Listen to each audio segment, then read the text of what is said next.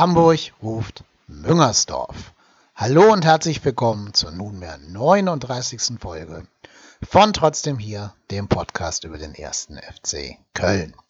Ich bin euer Gastgeber Kai Lennep und ich freue mich über jeden, der sich diese Podcasts hier anhört. Seit nunmehr 39 Folgen, das finde ich echt einen totalen Wahnsinn, hätte ich mir vorher also nie äh, vorstellen können, dass ich mal 39 Folgen voll mache.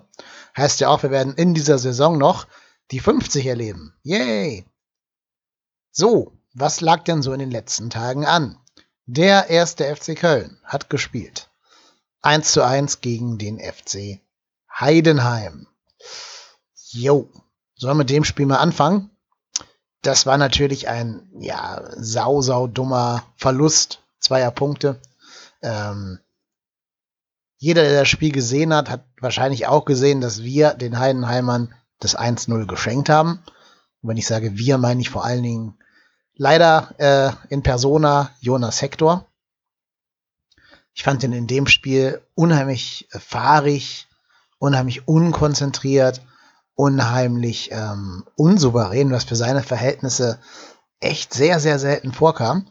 In dem Spiel hatte ich echt ein bisschen das Gefühl, dass Hector überspielt war vielleicht auch immer noch so ein bisschen daran knabbert, die ganze Situation so rund um den ersten FC Köln, nur Niederlagen in der letzten Saison, nichts lief nach Plan.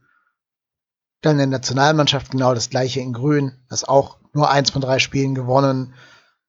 Und das ja auch nur sehr glücklich im, im letzten äh, Nachklapp.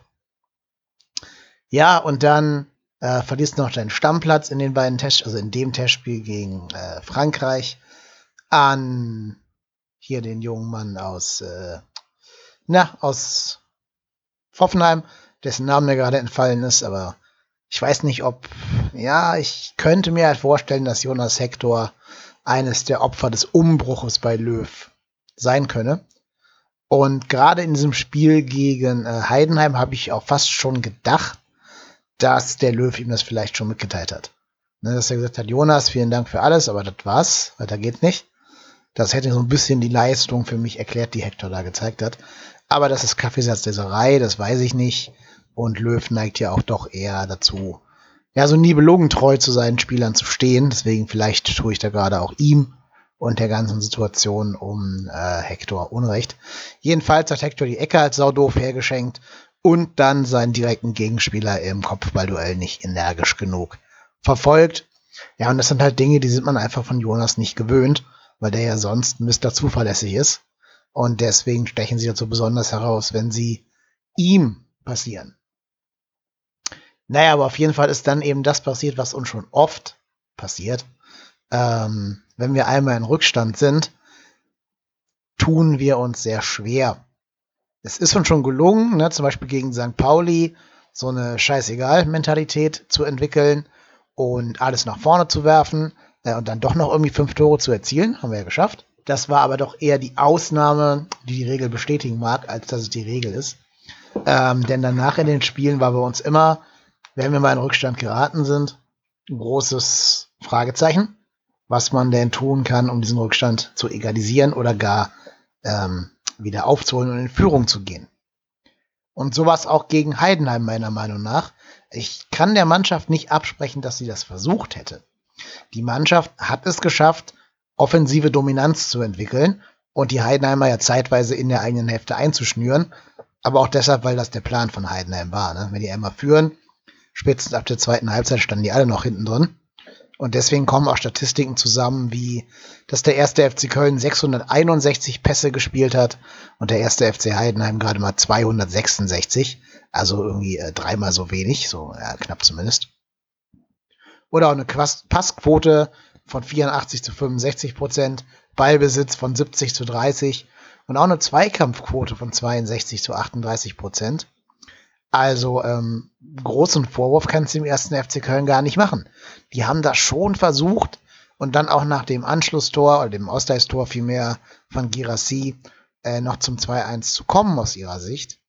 Aber, und jetzt kommt das große, dicke, fette Aber, wir haben hier in der Statistik 31 Torschüsse für den ersten FC Köln stehen und 12 für Heidenheim. Also klar, da zählt natürlich alles Mögliche rein. Natürlich hat Heidenheim nicht zwölfmal auf unser Tor geschossen. Aber wie auch nicht 31 Mal auf ist. Aber selbst wenn du das durch äh, drei teilst, dann sind es 10 zu 4 Torschüsse. Das kommt vielleicht den qualitativen Torschüssen so ein bisschen näher. Nur es ist uns nie gelungen, so eine richtig zwingende Torchance herauszuspielen. Ganz oft hatten wir ähm, Probleme bei der Entscheidungsfindung, was den letzten Pass angeht. Also du hast es irgendwie geschafft, schon in die Box reinzukommen und dann muss zum Beispiel Drexler nur noch querlegen oder ein bisschen zurück in den Rückraum spielen. Stattdessen versucht er dann irgend so ein ja, Außenriss, irgendwie ins lange Torwart-Eck. Ach, weiß ich nicht, alles so ein bisschen komisch. Louis Schaub wird leider auch nicht mehr der ganz große Torjäger werden, vermutlich. Oder ist es zumindest jetzt, stand jetzt noch nicht. Ja, und ähm, auch von anderen Spielern aus der zweiten Reihe. So richtig gefährlich ist er eigentlich nur der Girassi, wenn er denn spielen darf. Ja, ähm, das ist so ein Spieler, für den Masters Abwehrspieler, glaube ich, schon ein bisschen Angst, weil alles, was der macht, auch sehr unorthodox ist und sehr schwer zu verteidigen, weil der, glaube ich, selber auch gar nicht weiß, was er in der nächsten Sekunde vorhat. Deswegen ist das so einer, den finde ich sehr, sehr gut. Und auch diese Rolle da links außen ist gar nicht so verkehrt für ihn, weil sich dann so ein bisschen in den Schla äh, Straf, weil sich dann so ein bisschen in den Strafraum hineinschleichen kann. Und das kommt ihm, glaube ich, schon zugute. Aber von, ähm, wie gesagt, Louis Schaub kommen immer schöne Dinge, schöne Antritte, viel Technik und auch ein supergeiles Abseitstor, das also von der Technik her supergeil war, aber eben leider Abseits. Das ist an sich alles toll, aber so die richtig reine Ausbeute hat er leider auch noch nicht. Der ist noch jung, kann alles noch kommen, gar kein Vorwurf, gibt ihm auch alle Zeit der Welt. Aber ähm, ja, im Moment hilft uns gerade noch nicht, wenn es in diese Druckphasen geht. Risse, ja, für mich ein sehr aktiver Spieler in dem Heidenheim-Spiel. Ähm, hat auch wirklich viel versucht, aber ist jetzt ja auch kein Spieler, der irgendwie zweistellig trifft pro Saison. Ötschan ist gar nicht der Spieler fürs Tore schießen. Ja, und Drexler ist für mich so ein Spieler, das werden wir auch gleich gegen Schalke nochmal hören. Drexler ist so ein Spieler, der spielt so gut wie immer bei Anfang. Der hat auch eine überraschend gute ähm, Vorlagenstatistik. Der hat also schon unfassbar viele Assists gegeben diese Saison. Aber was der tut, hat alles nicht wirklich Hand und Fuß, habe ich so das Gefühl. Zum Beispiel, um jetzt schon ein bisschen vorzugreifen auf das Schalke-Spiel, da hat er ja auch einen Assist gegeben. Ja, also das, das Tor, das wir erzielt haben, das hat ja Dominik Drexler vorbereitet. Aber eben auf so eine Art und Weise, wo ich nicht wusste, wollte er den Ball jetzt wirklich so auf diese Art wegblocken und zu äh, Cordoba bringen? Oder war das mehr so ein Aus Versehen? Ich habe bei Drexler immer das Gefühl, diese ganze Geschichte von wegen, äh, nach Mythiland ausgeliehen oder verkauft ja eigentlich schon und dann für 4 Millionen zurückgekauft. Ganz viel Geld für einen Zweitligaspieler, der noch nie erste Liga gespielt hat. Die hohen Torquoten aus dem letzten Jahr. Dann war Anfang so ein bisschen der Liebling immer gesetzt, dass den er schon belastet und der es dem FC-Anhang so auf Teufel komm raus beweisen möchte.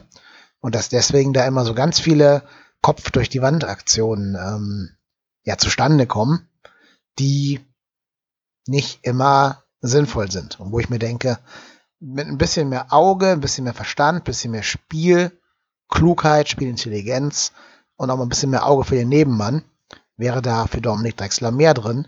Dann wird er zwar immer noch weiter auf sein erstes Zweitligator warten müssen, ähm, aber, also für uns meine ich jetzt, aber gut, der ist uns ja vielleicht als Scorer sogar wichtiger, denn als ähm, ja, tatsächlich Vollstrecker. Und der hat ja auch schon sechs Assists in der Liga. Das ist in elf Spielen natürlich schon sensationell gut. Er hat halt nur das Pech gehabt, dass er in Kiel auch 19 Mal getroffen hat. Und davon sehe ich ihn momentan dann doch sehr weit entfernt. Ähm, natürlich hat er ein bisschen, ein bisschen davon profitiert, dass bei Kiel die um ihn rum auch alle torgefährlich waren. Ja, und das fehlt bei uns ein bisschen.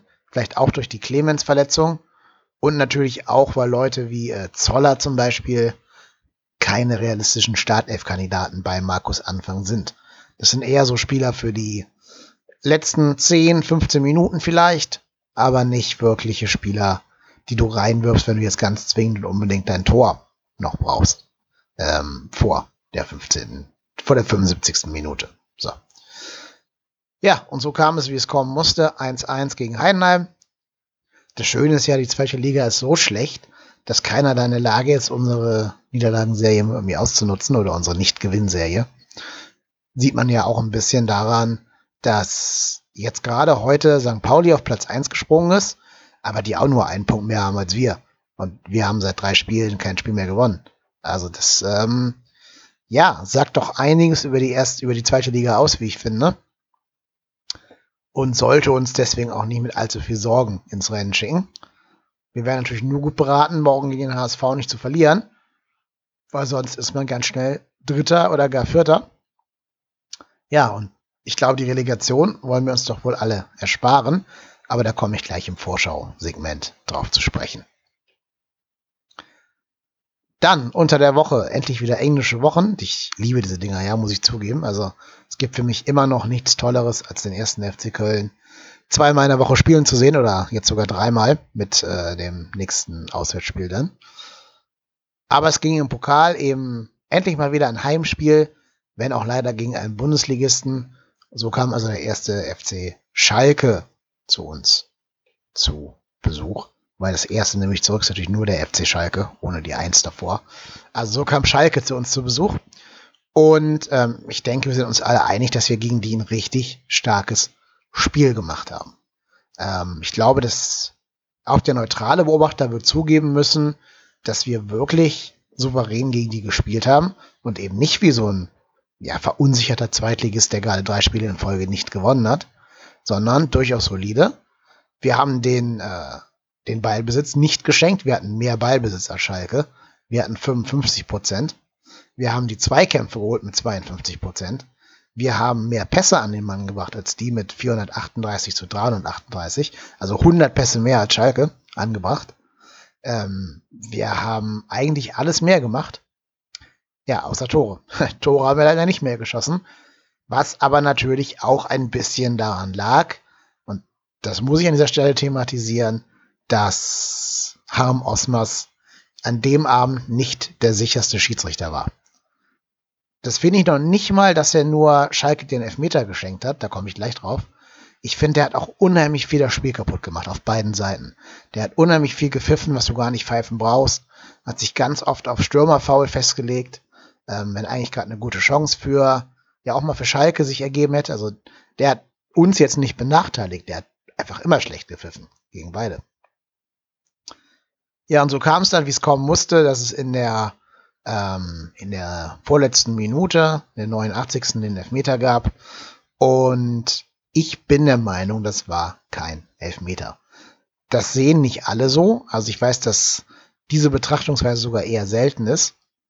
Aber ähm, nach meinem Dafürhalten geht der Ball erst Burgstaller an die Hand und dann von da aus an die Hand von Tychos. Und wenn das zweimal Hand ist, hebt sich das für mich auf und entweder ahnest du das erste Handspiel, also das von Burgstaller für Stürmerfaul, oder keins von beiden, weil es ja eh reiner Zufall war. Und lässt weiterspielen. Auch das ist eine Option. Ich finde ja auch diese, diese neue Handspielregel, Vergrößerung der Körperfläche, jo, alles, alles schön und gut. Aber wenn der Ball aus einem halben Meter kommt, wie willst du da jemandem Absicht unterstellen? Also sag doch mal im Training dem Psychos, er soll mit Absicht versuchen, den Ball von Burgstaller mit der Hand zu spielen. Das wird er gar nicht schaffen, weil da so wenig Reaktionszeit dazwischen liegt. Aber hier im Spiel wird es dann gepfiffen. Ja, und dann gibt es auch noch einen Elfmeter für. Und natürlich verwandelt dann der äh, Bentaleb den auch relativ sicher und entspannt. Und natürlich ist Timo Horn kein Elverkiller, wie wir später sehen werden. Aber so wirst du halt wieder um die Früchte deiner Arbeit gebracht. Und ja, es ätzt. Es ätzt, es nervt, es tut weh es ist scheiße. Es ist auf Deutsch gesagt einfach nur scheiße. Da wünscht man sich fast den Videoreferee, wobei ich, es war jetzt auch kein klarer Fehler, den man wirklich als Videoreferee überprüfen muss. Andererseits überprüfen die aber auch jeden Fliegenschiss und kommen dann zum Urteil, das doch wieder zu revidieren. Insofern hätte ich mir da gewünscht, aber ja, für mich war es so zu 60 Prozent kein Elfmeter, zu 40 Prozent doch einer und damit eigentlich kein Fall für den VAR. Ist aber wurscht, weil den gibt's ja eh nicht in der Pokalrunde, der kommt ja später. Und so mussten wir halt leider in die Verlängerung gehen, wo ich aber auch finde, dass wir die bessere Mannschaft waren. Also auch in der zweiten, äh, in, der, in der Verlängerung haben wir Schalke auf gar keinen Fall das Heft des Handelns überlassen. Die hatten zwar auch ihre Chancen, keine Frage. Die haben unterm Strich mehr Torschüsse produziert als wir. Aber ich finde schon, dass wir uns da nicht ins Boxhorn haben jagen lassen und dass wir auch versucht haben, irgendwie dieses 2-1 zu erzielen. Wenn auch, ja, vielleicht so diese ganz, ganz großen Chancen ausgeblieben sind, bis auf zwei Ausnahmen. Einmal dieses Riesending von Terodde, das sogar größer war, als es in der TV-Übertragung gemacht wurde. Denn normalerweise macht er den ja. Ne? Also normalerweise ist so ein Ding bei Terodde in der, äh, in der zweiten Liga ein sicheres Tor. Aber gut, naja. Ähm, dann kam wieder so ein bitterer Moment, dass ausgerechnet Mark Uth eigentlich gelb-rot hätte sehen müssen. Das war ja nur ein ganz, ganz klares äh, Handspiel. Und da würde ich auch sofort sagen, dass es Abseits ist. Äh, Abseits, dass es Absicht ist. So, dass er es mit Absicht gemacht hat. Der streckt ja nur echt beide Beine, beide Arme raus ähm, und spielt den Ball so ein bisschen wie beim, beim Volleyball oder beim Völkerball oder sowas und nicht wie beim Fußball. Ja, und für mich ist so eine Art von taktischem Handspiel, die einen Angriff unterbindet, eine ganz klare und nicht verhandelbare gelbe Karte und damit gelb-rot. Ja, ne, ähm, ihr wisst ja alle, Uth wäre fast schon bei uns gewesen. Damals hat sich nicht ergeben, aber jetzt halt hier, ja, dann doch eine unfaire Aktion zu machen und dann mit allen Teufeln im Bunde zu stehen, um dann noch keine gelbe Karte für zu sehen. Jo, sehr bitter. Vor allen Dingen, wenn man weiß, dass dann, was dann passiert ist, nämlich dass er, also Marc Uth, nämlich den entscheidenden Elfmeter verwandelt hat und uns damit rausgeschossen hat, nachdem Dominik Drexler mit Ansage, muss man sagen, seinen Ball verschossen hat.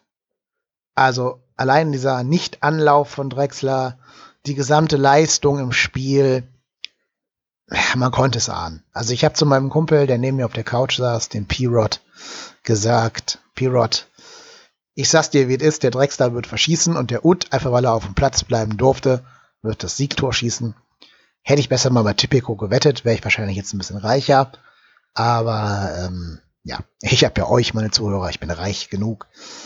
Ja, oder auch nicht. Ähm, ja, und so kam es, wie es kommen musste, und wir sind raus. Wir haben es leider wieder nicht geschafft, im Pokal irgendwie auf uns aufmerksam zu machen. Sind diesmal eine Runde früher ausgeschieden als sonst meistens üblich. Wenn wir das Los von Schalke nehmen, hätten wir jetzt ein Heimspiel gegen Düsseldorf bekommen, wenn man das so raus, wenn man das so voraussetzen kann, dass man das gleiche Los bekommt wie die Mannschaft, die einen rauskickt, was natürlich per Chaos-Theorie nicht so sein kann, aber okay. Naja, das wäre natürlich cool gewesen. Heimspiel gegen Düsseldorf hätte man auch schaffen können, theoretisch. Aber das besonders Bittere ist ja, dass wir jetzt 120 Minuten gehen mussten und einen Tag später ähm, gespielt haben als der HSV. Und deswegen vermutlich am Montag KOA sein dürften als eben der HSV. Auch wenn natürlich Mittwoch auf Montag doch einige Tage für Regeneration bieten. Und ähm, ja, wir immerhin an dem Spieltag nicht mehr reisen mussten, weil wir ein Heimspiel hatten, sondern erst jetzt irgendwann nach Hamburg gereist sind. Ja, aber der HSV hat sich natürlich relativ entspannt da durchgetan. 3-0 gegen einen Drittligisten. Und das ist natürlich schon deutlich ja, entspannter als 120 Minuten gegen den deutschen Vizemeister spielen zu müssen. Und so, ja, da muss ich mich auch ein bisschen fragen, warum Markus Anfang nur zweimal gewechselt hat. Also wir haben 120 Minuten gehen müssen. Schalke hat auch alle vier Wechsel ausgeschöpft, die sie hatten. Bei uns kamen aber nur Terodde und Zoller. Ne, für Cordoba und Schaub. Und der Zollerwechsel kam erst in der 99. Minute. Also da hat Schaub jetzt auch nicht viel Entlastung erfahren dadurch. Das finde ich schon ein bisschen komisch, weil man hätte ja schon überlegen können, vielleicht bringe ich Schmitz und ziehe dafür dann Risse einen nach vorne, damit der ein bisschen mehr Offensivpower äh, entfalten kann. Oder ich gebe dem Hauptmann noch mal eine Chance und nehme dafür den eher indisponierten Drechsler raus. Oder ich überlege, ob ich mehr über die Flügel kommen will, weil ich jetzt ja einen Terodde vorne drin habe und lasse dann Janis Horn über links stürmen, also in der offensiven Viererreihe. Das wären alles Überlegungen gewesen, die ich hätte sinnvoll gefunden. Ich hätte sogar verstehen können, dass man in der 85. nochmal Sörensen einwechselt als fünften Innen, also als fünften Defensiven, als dritten Innenverteidiger. Gerade weil natürlich Schalke mit Sané schon eine ganze Kopfballbucht auf dem Platz hatte. Aber gut, hat er nicht getan. Ähm, wird er wahrscheinlich auch gegen La Soga nicht tun. Ich vermute also auch jetzt, dass Tschüchos und Mireille gegen Lasogga spielen müssen, statt dem kopfballstarken Sörensen. Einfach weil Sobicher verletzt ist und der sonst wahrscheinlich den Vorzug bekommen hätte. Naja, aber gut, da komme ich erstmal gleich zu. Ähm, das spricht für mich vielleicht ein bisschen dafür, dass unser Kader gar nicht so gut ist, wie wir das immer tun. Also es fehlen natürlich Clemens und ähm, Cosciello in dieser offensiven Viererreihe verletzt. Aber anscheinend vertraut ja Markus Anfang den Herren Sörensen, Hauptmann, Horn, Schmidt so wenig, dass er sie in so einem Spiel Spitze auf Knopf, Messer, Schneide auch in der 110. Minute nicht bringt. Ja, und das lässt schon tief blicken ähm, und ist auch nicht das Zeichen für den allertiefsten Kader, den wir uns immer wieder einreden. Und so mussten natürlich dann auch neun von elf Spielern fast äh, 100 Minuten gehen und haben die jetzt in den Knochen. Dazu kommt leider, dass Timo Horn kein Elfmeterkiller ist. Und das haben wir auch schon damals in dem olympischen Finale um die Goldmedaille in Rio gesehen. Der hatte auch keinen einzigen von den fünf gehalten. Hier den einen von Bentaleb, den, also den zweiten, den Bentaleb geschossen hat. Auch weil der wirklich schlecht geschossen war und den du einfach ausgucken kannst, wo der hingeht. Ähm, da muss man nur die Eier haben, stehen zu bleiben. Aber ich glaube, da kannst du auch sehen, dass der einfach zentral aufs Tor kommt und dann stehen bleiben. Bei ein paar war er dran. Und da habe ich mir gedacht, so ein richtig, richtig, richtig Weltklasse-Keeper hätte es vielleicht geschafft, sich gerade noch so weit zu schmeißen, dass er auch ein, zwei davon noch hätte rausholen können. Aber gut, da ist Timo Horns Kernkompetenz eben nicht. Gegen Paderborn hat er mal einen gehalten in der Liga, aber auch der wurde ja leider direkt im Nachschuss dann verwandelt. Also richtig gut gehalten. Im Sinne von zur Seite abgelenkt war er auch nicht. Aber den Vorwurf darf man, glaube ich, keinem Torwart machen, weil der ist froh, wenn er da irgendwie an den Ball rankommt. Ganz gut fand ich, dass unsere Elfmeter an sich okay geschossen waren. Also, ja, Höger hat verschossen und Drexler hat auch verschossen. Aber zum Beispiel Jonas Hector hat mit voller Überzeugung geschossen und noch reingemacht. Ganz anders als noch vor zwei Jahren damals im EM äh, Viertelfinale gegen Buffon, gegen Italien, wo er den Ball so durchgewurschtelt hat. Den von Risse fand ich auch gut. Girassi ist ja eh so ein ganz kalter, abgezockter. Ja, und der Rodde macht es halt mehr mit Auge. Und gut, ne, Ötschan, ja, war nicht der allersicherste, aber ich finde gut, dass der junge Mann immer auf die Eier hat, da jetzt weiter zu schießen, nachdem Höger schon verschossen hat. Also viel Druck auf ihm lag. Da sollte man sich freuen, dass er überhaupt angetreten ist. Ja, und Drexler hätte man vielleicht als Trainer auch sagen müssen, Junge, du schießt jetzt nicht. Vielleicht könnte von seiner Mentalität her dann auch eher ein Psychos äh, schießen oder von seiner Technik her vielleicht ein Reh, weiß ich nicht. Wobei du ja eigentlich versuchst, deine Innenverteidiger nicht Elfmeter schießen zu lassen. Insofern hätte man höchstens Zoller antreten lassen können. Der hat ja schon mal ähm, Elfmeter geschossen für, für Kaiserslautern.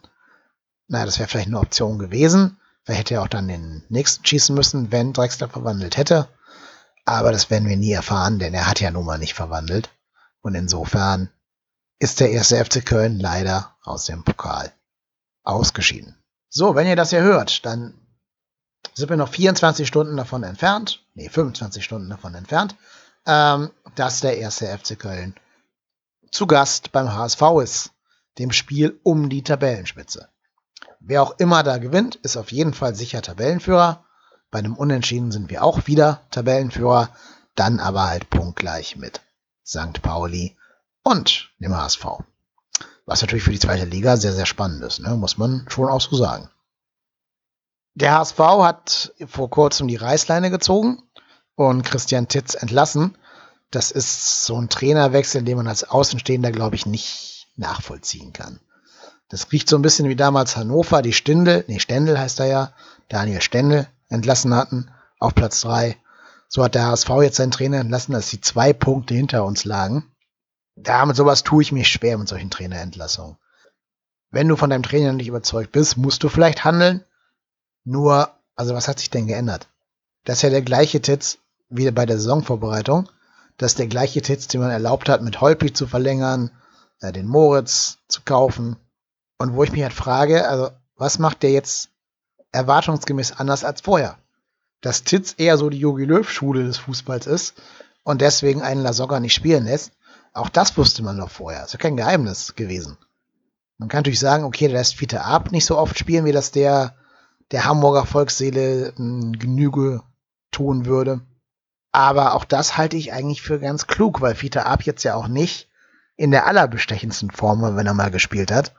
Und ich glaube, dass Titz da vor allen Dingen ähm, sich zum Ziel gesetzt hat, den Ab auch ein bisschen langsam aufzubauen und den eben nicht zu verheizen und nicht zum nächsten Heizbringer hoch zu stilisieren, der dann wieder ja, national in die Sonne fliegt und seine Flügel verbrennen sieht. Das ähm, kann nicht im Interesse des HSV sein. Und ich fand das sogar klug, dass Titz den nicht oft hat spielen lassen, sondern eher auf Leute wie Naral gesetzt hat, die einfach weniger Erwartungsdruck haben. Nur ich glaube, so wie ich den HSV von außen her wahrnehme, ich bin ja kein, kein HSV-Fan und nix, mein Gefühl ist aber, der HSV sehnt sich schon immer nach seinem eigenen Jürgen Klopp die sehen sich nach dem einen Trainer, der sie aus dem Tal der Tränen führt, ehe wie, also ebenso wie das, wie das Klopp äh, für Dortmund getan hat damals, und ordnen dem irgendwie alles unter. Die haben gedacht, die hätten den schon mit Zinnbauer gefunden, hat sich aber doch als Sperrfeuer entwickelt.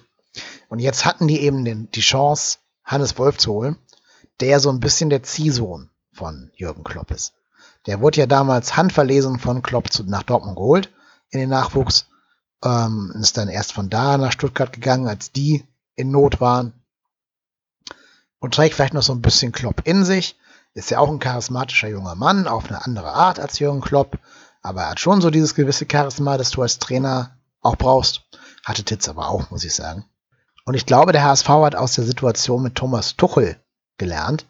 Damals haben sie ja versucht, sich alle Optionen offen zu halten und den Trainer so lange zu stützen, bis äh, Tuchel dann zur neuen Saison frei geworden wäre. Und hatten halt jetzt die Chance, sich Hannes Wolf zu holen, nachdem sie ja auch schon mal die Chance gehabt hätten, Jürgen Klopp zu holen.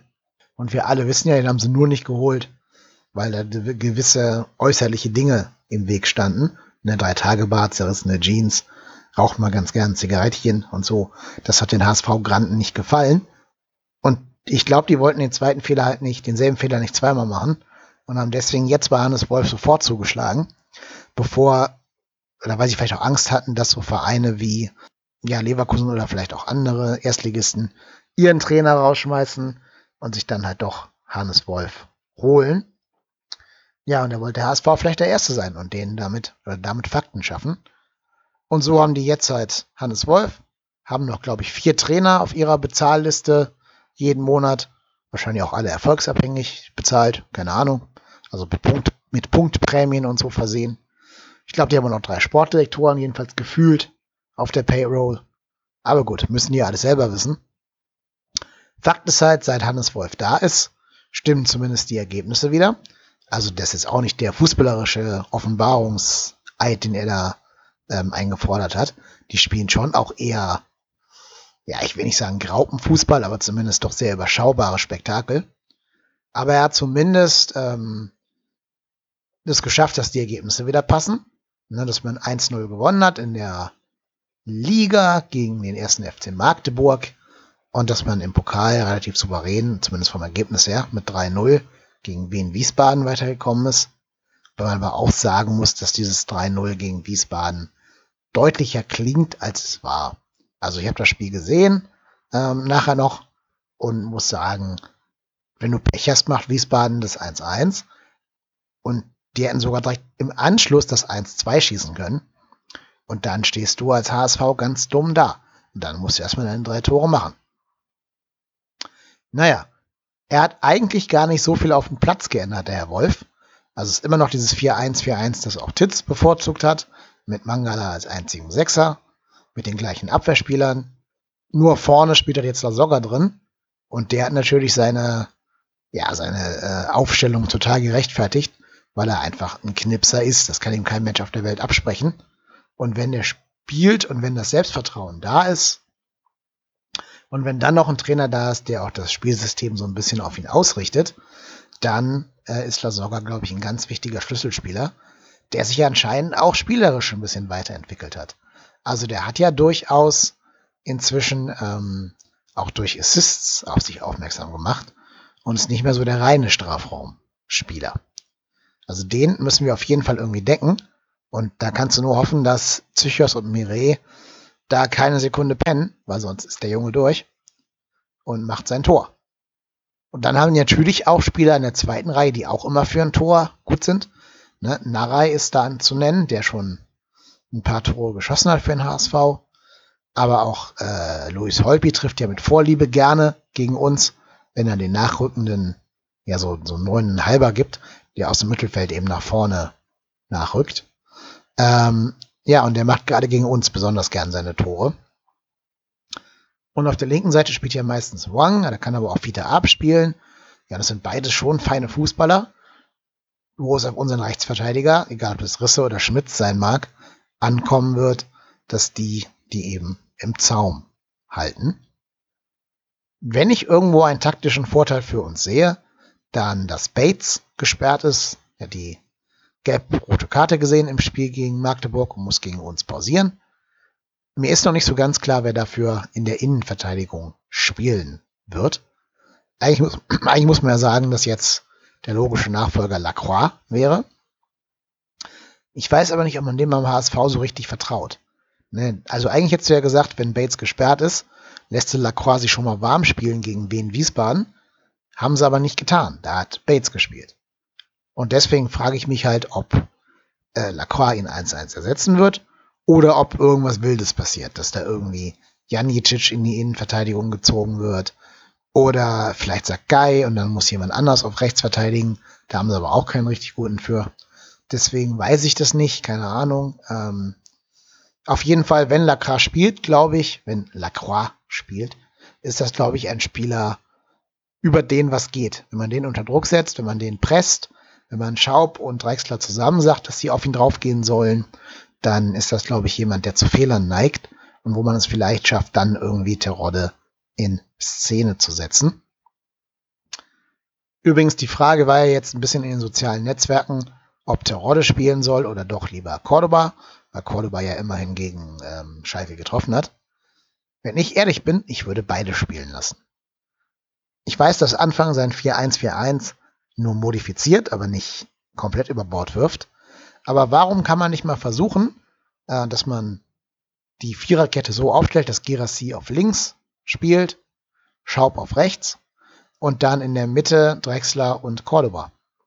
Ich glaube, dieses hinter den Spitzen spielen, also hinter Terodde dann spielen, die Innenverteidiger anlaufen, müde laufen, mürbe laufen, das würde Terodde, äh, das würde Cordoba, glaube ich, sehr liegen. Und ich glaube, dass das sogar ein bisschen mehr sein Spiel ist, als dieses reine Knipsen vorne in der Box. Weil dafür haben wir eigentlich Terodde. Ne? Eigentlich denkt der nicht zweimal nach. Den opferst du dann so ein bisschen. Der spielt dann zwar, kriegt aber keine Flanken, weil höchstens mal Schaub eine gute Flanke schlagen kann. Äh, Girassi ja nur eher nicht. Aber du hast dann mit Terodde, mit Drexler, mit Girassi und mit Cordoba eine verdammt hohe Offensivpräsenz in der Box musst dann halt eben deine beiden Außenverteidiger in die Pflicht nehmen, dass die mehr Flanken schlagen. Dass also sowohl Hector als auch dann Risse in meiner Idee ähm, öfter mal an die Grundlinie gehen und von da aus versuchen zu flanken. Oder mit solcher Offensivpräsenz kannst du auch mit Halbfeldflanken versuchen, die ja zumindest Terodde und Girassi dann schon pflücken können sollten. Aber ich weiß nicht, ob Anfang sich traut, so offensiv aufzustellen. Also mit Terodde und mit Cordoba. Ich vermute, es läuft bei ihm auf ein Entweder-Oder heraus. Und dann geht vielleicht dafür Risse eins nach vorne und Schmitz spielt hinten als Sicherheitsfaktor. Was vielleicht ja auch gegen Narai gar nicht ganz so doof wäre oder neben Wang, je nachdem wer gerade da auf links spielt oder ab. Ja, insofern, ähm, ich glaube, ich würde es mit Terode und Cordoba versuchen und dann vielleicht, wenn man es wirklich stabil haben will, könnte man ja auch Sally Oetschan neben Cordoba stellen und dafür dann Girassi erstmal auf der Bank lassen, ähm, damit das Ganze so ein bisschen mehr Substanz bekommt und ein bisschen mehr Balance da ist. Ja, ich, ich glaube, das wäre meine Aufstellung für das Spiel gegen HSV. Ich würde hinten Hector, Zychos, ja, Mire, also eigentlich lieber Sörensen, aber das ist unrealistisch, deswegen sage ich direkt Mire. Und auf rechts dann Risse. Höger auf der einzigen 6. Und davor dann Drexler links außen äh, Sally Oetschan, John Cordoba und rechts Schaub und vorne drin Terodde. Dann hast du, glaube ich, eine gute Mischung aus Offensivpräsenz und äh, aus Balance. Und kannst, wenn es irgendwie nicht läuft, nur einen Stürmer brauchst, immer noch Girassi bringen für die unorthodoxen Momente.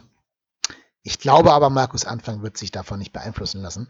Ich glaube, der wird exakt seine Pokalmannschaft spielen lassen. Nur vielleicht eben, wie gesagt, Terodde für Cordoba einwechseln. Das weiß ich nicht. Vielleicht spielt auch Cordoba und Terodde auf der Bank als großer Joker. Ähm, Fände ich aber nicht gut. Ich glaube, wenn du einen Mann wie Terodde hast, muss der immer spielen und auch immer mit Flanken gefüttert werden. Na, siehe HSV.